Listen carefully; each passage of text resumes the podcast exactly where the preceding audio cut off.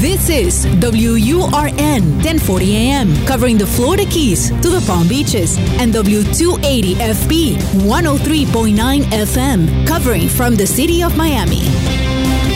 Un idioma, todos los acentos, una sola señal. Una emisora de actualidad Media Group. Te escucho con Julio Bebione. Cuéntanos qué te pasa. Más Hola a todos, bienvenidos otra vez. Feliz de compartir como cada semana nuestro Te Escucho. Este es el episodio 114. Es decir, hace 114 semanas que venimos sumando estos espacios de 30 minutos para hacer un paréntesis, para detenernos. Y en esa escucha, la de escucharlos a ustedes y ustedes escuchar este podcast o esta, este espacio aquí en Actualidad Radio, poder reflexionar acerca de aquellas cosas que nos suceden, entendiendo que a veces son menos graves de lo que nos sucede, de lo que pensamos que nos sucede, que la solución está más a la vista y a veces no la podemos ver, y ser ese lugar donde con un poquito de luz podemos ver esas cosas diferentes. Esa es la intención de este encuentro cada semana, aquí en Actualidad Radio y también en las múltiples plataformas de podcast donde nos reciben alrededor de todo el mundo. Comenzamos ya, aquí estamos, aquí estoy, te escucho. Un programa para aprender, para saber enfrentar cada situación y seguir adelante. Hola Julio, buenas tardes. Te habla María Rosa desde Barcelona, Venezuela. Primero que nada, darte las gracias por este maravilloso camino, por todas las herramientas que nos entrega. Te honro cada día porque siento que tenemos un compromiso todos. Y, nada, honrar esa esa, esa capacidad que tienes de, compartir tus dones y, para mí es como una filosofía de vida el que todos vivamos de esa manera definitivamente. quisiera que me orientaras porque yo siento que cada día o me descubro que tengo que seguir trabajando definitivamente que esto es, un, un trabajo permanente.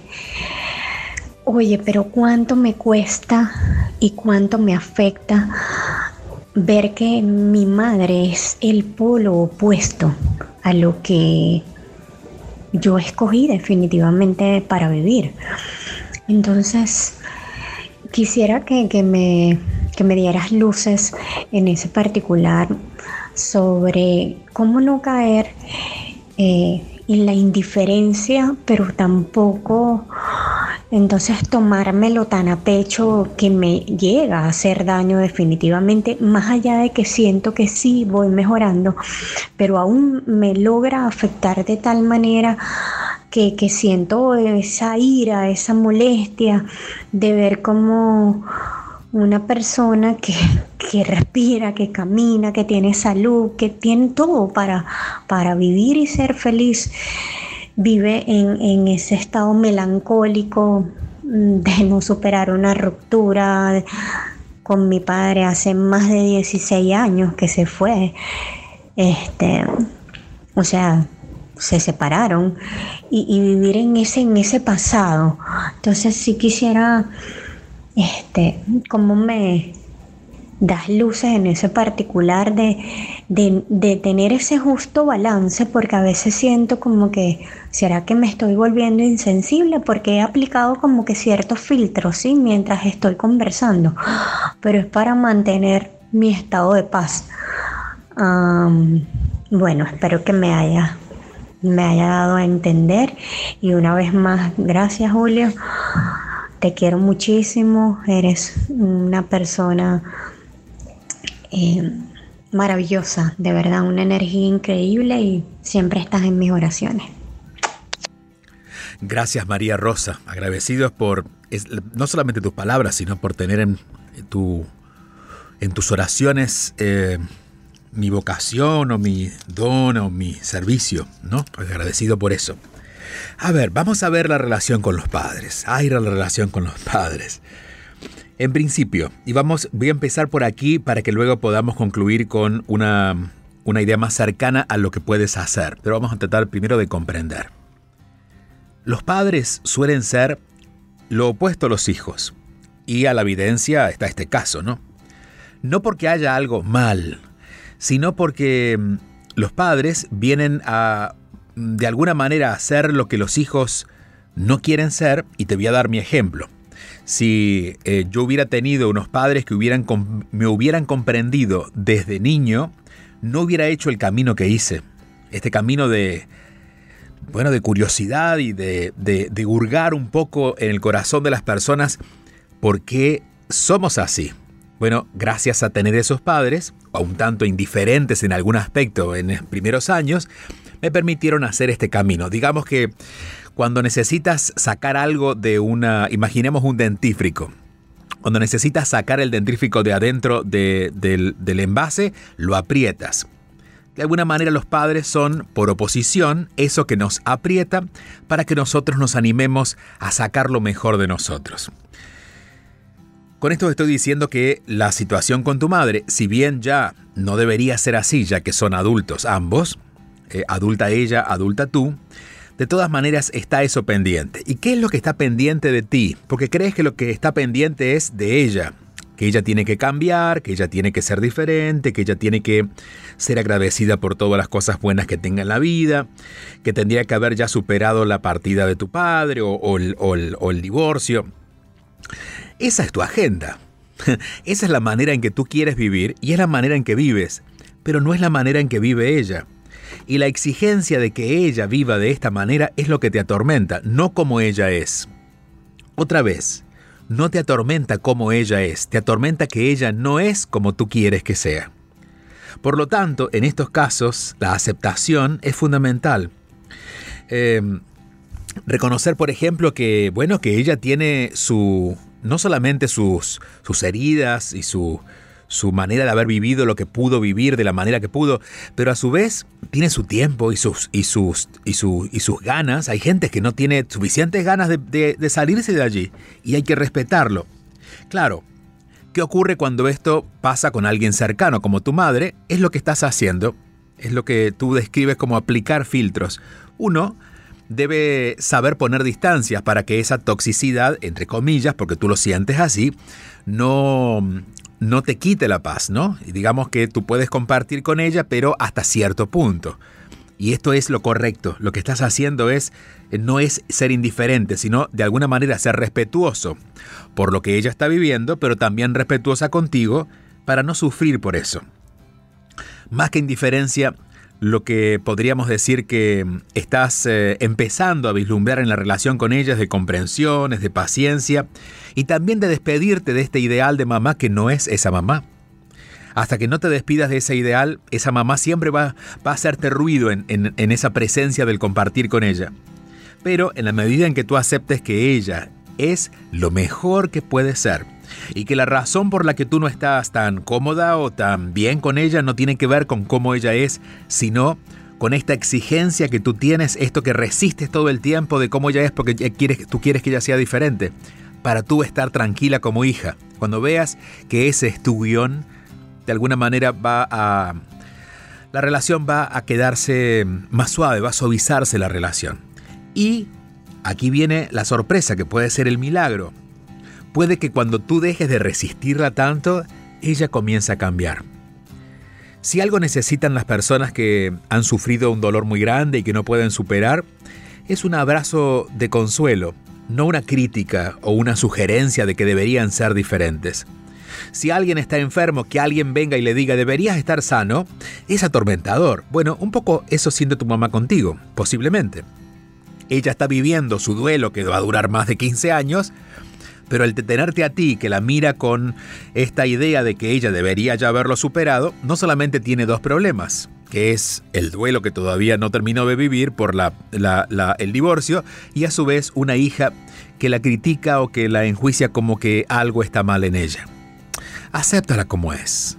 Ponle la distancia necesaria en algunos momentos cuando haya mucha negatividad, pero no dejes de tener una mirada compasiva, amable, comprensiva, paciente, para que puedas llevarte el amor puro que ella tiene por ti y que tú tienes para ella. Al fin y al cabo son madre e hija. Y siempre, aún en los peores momentos, con las peores circunstancias, aún ante la dificultad, ese vínculo de amor no se rompe. Debajo de cualquier dificultad que haya entre padres e hijos, siempre están las ganas de acercarnos y amarnos. Si no, pregúntenle a aquellas personas que todavía no tienen buena relación con sus padres, ¿cómo está su corazón? suele estar perturbado. Eh, suelen acomodar ese enojo en algún lado, pero, pero llega un momento en que la vida no los deja pasar más. Le dice, si quieres seguir viviendo en paz, debes resolver esto con tus padres. Y no pasa porque ellos cambien, pasa porque aceptemos como ellos son. Te mando un fuerte abrazo hasta Barcelona, en Venezuela, y un abrazo a todos los venezolanos que nos escuchan. Sabemos que a través de Spotify la señal no está llegando a Venezuela, pero pueden escucharnos en actualidadradio.com, que es el website de la emisora. Allí pueden tener acceso a los podcasts donde todos los fines de semana estamos disponiendo este espacio para poder conectarnos, especialmente con quienes están por esta querida tierra venezolana. Si quieren dejar sus mensajes de voz, recuerden que pueden hacerlo al 305-824-6968. Si están en Estados Unidos, pueden tanto enviar un WhatsApp importante, que sea un mensaje de audio, y alrededor de tres minutos no más para que lo podamos usar. Pueden llamar directamente al 305-824-6968 a través del teléfono o a través del WhatsApp, teléfono regular o a través de WhatsApp.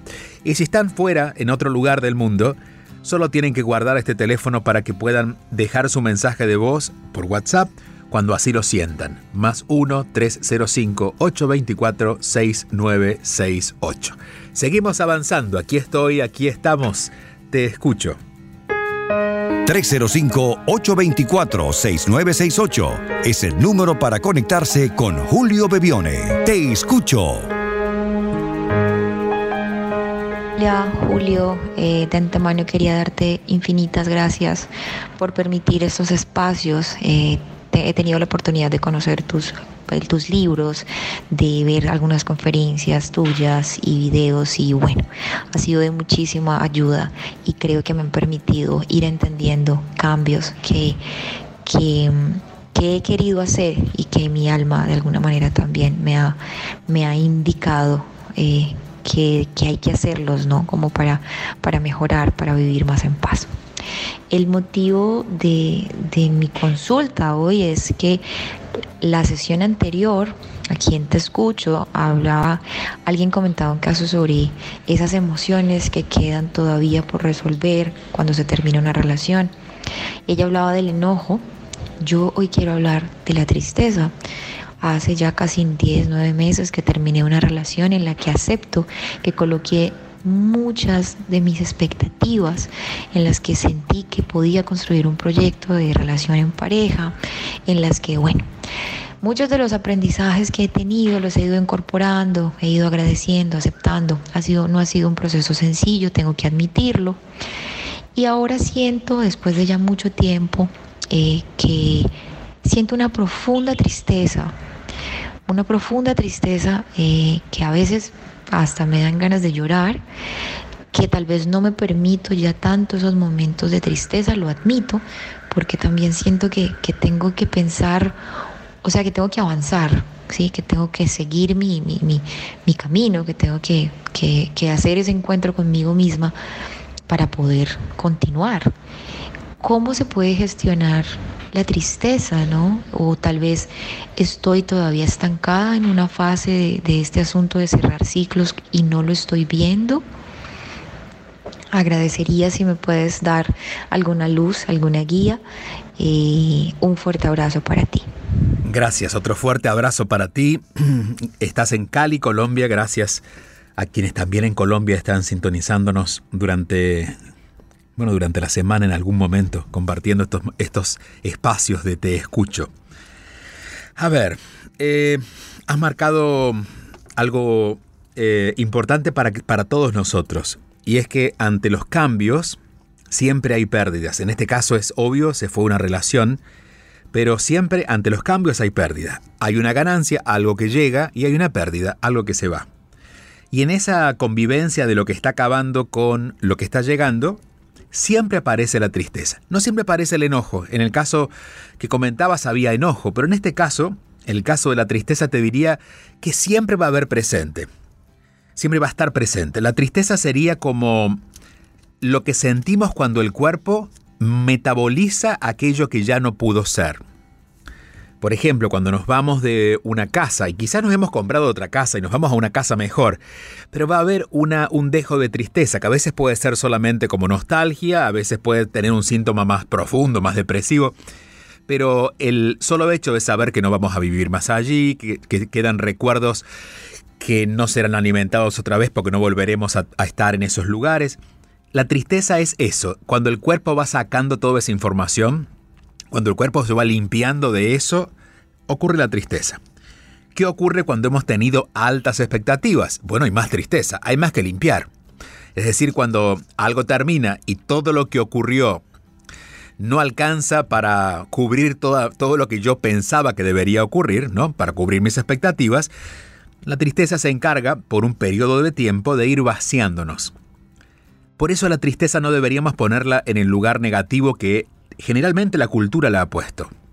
Digo, la tristeza cuando, cuando es prolongada y ocupa mucho más tiempo de lo que debería, cuando se transforma, cuando es crónica, ¿no?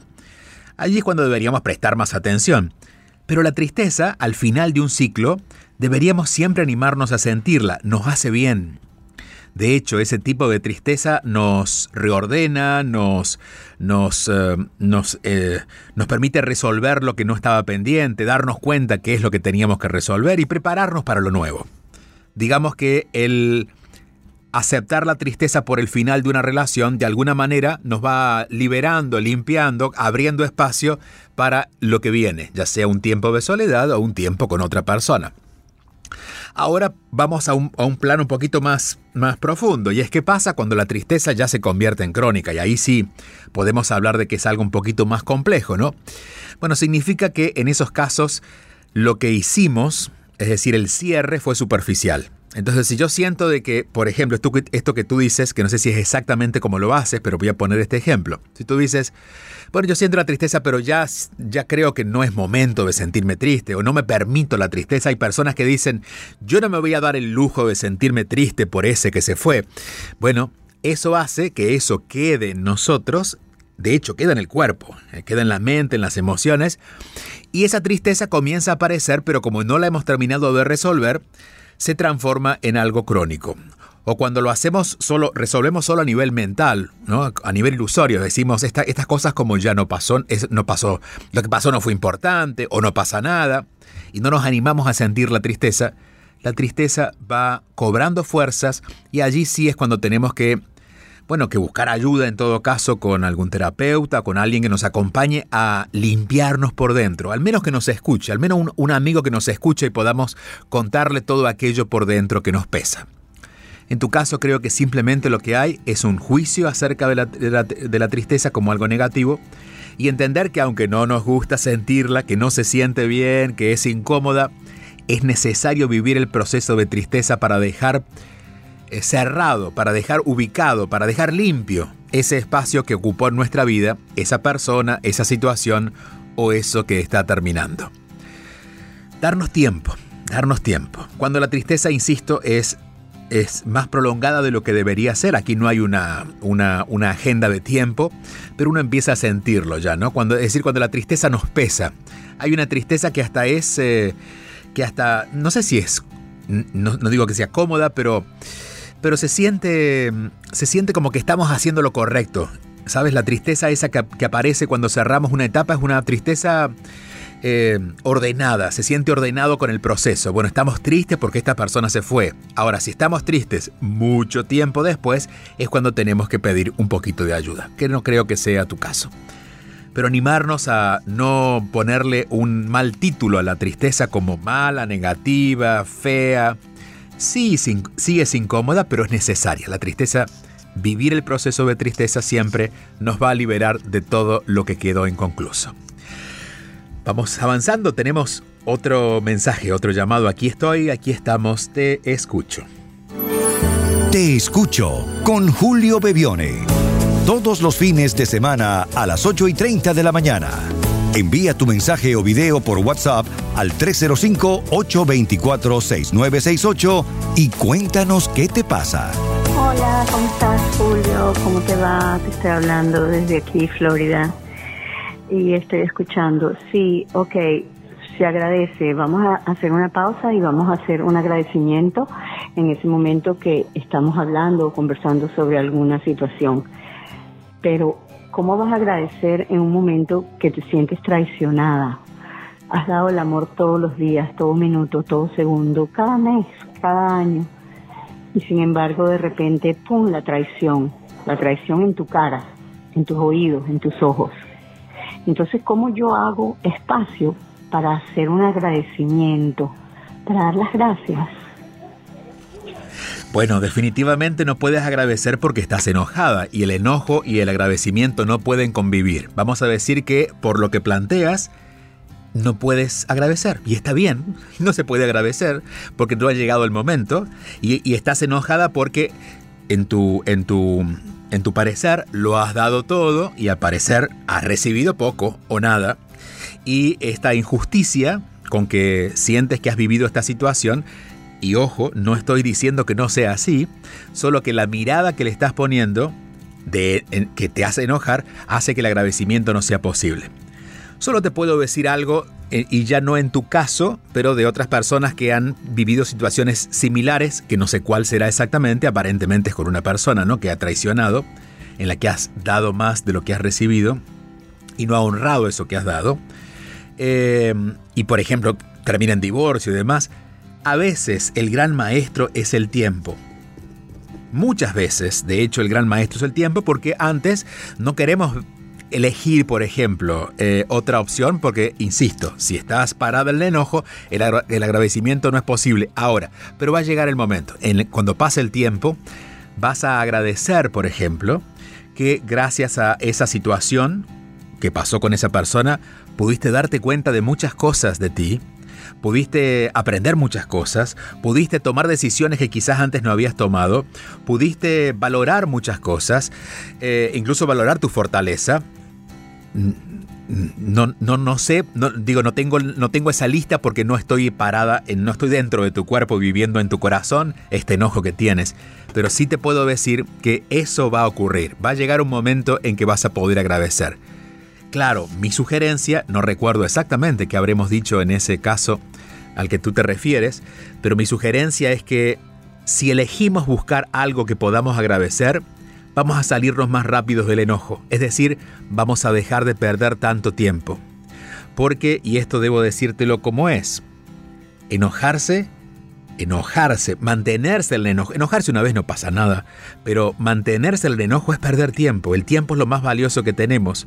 Y si vieras la cantidad de energía, de hecho, hasta lo feo que nos ponemos nosotros cuando estamos enojados, nos daríamos cuenta cuánta energía estamos invirtiendo en algo que no tiene sentido y que además lo estamos decidiendo nosotros.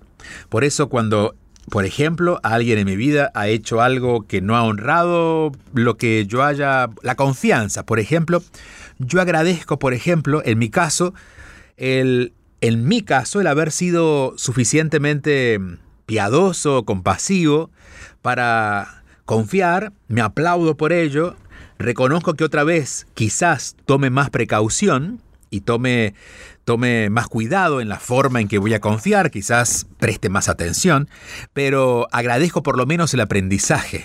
Y eso hace que ese enojo pierda fuerzas y yo pueda recibir eso que está sucediendo como una lección incómoda, pero positiva.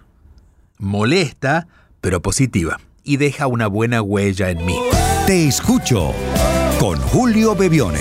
Solo aquí, en Actualidad Radio. Más allá de todo lo que pasó. Tenemos que cerrar, ir, ir cerrando ya, pero quiero despedirme con esta reflexión.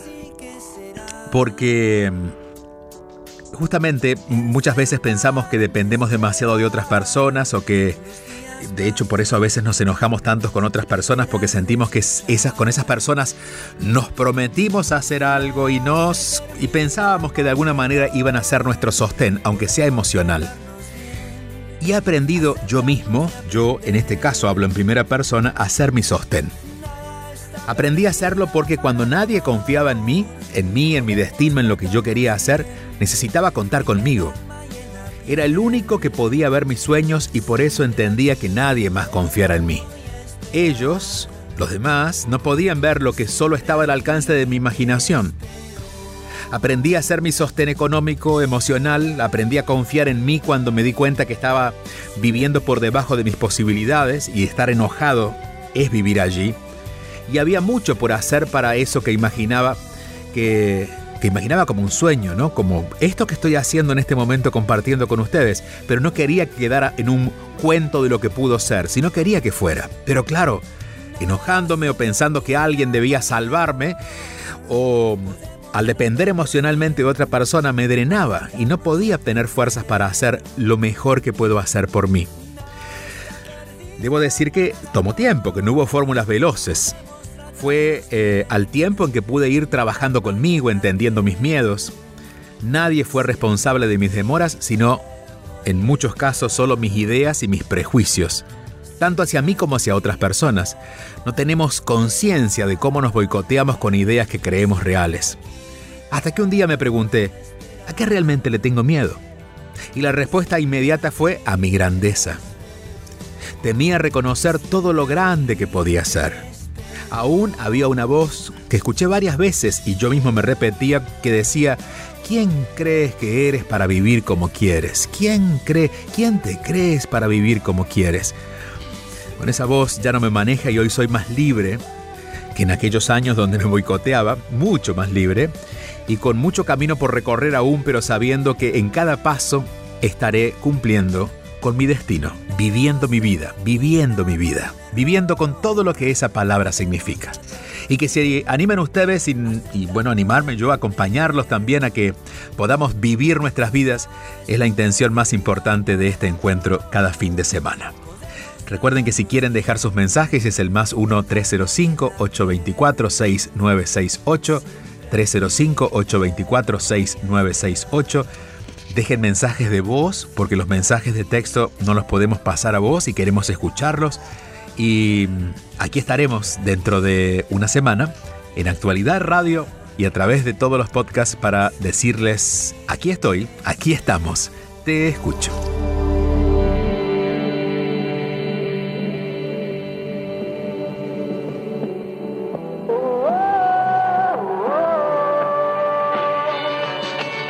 Escríbenos tu mensaje y conéctate al 305-824-6968. Te escucho con Julio Bebione. 305-824-6968.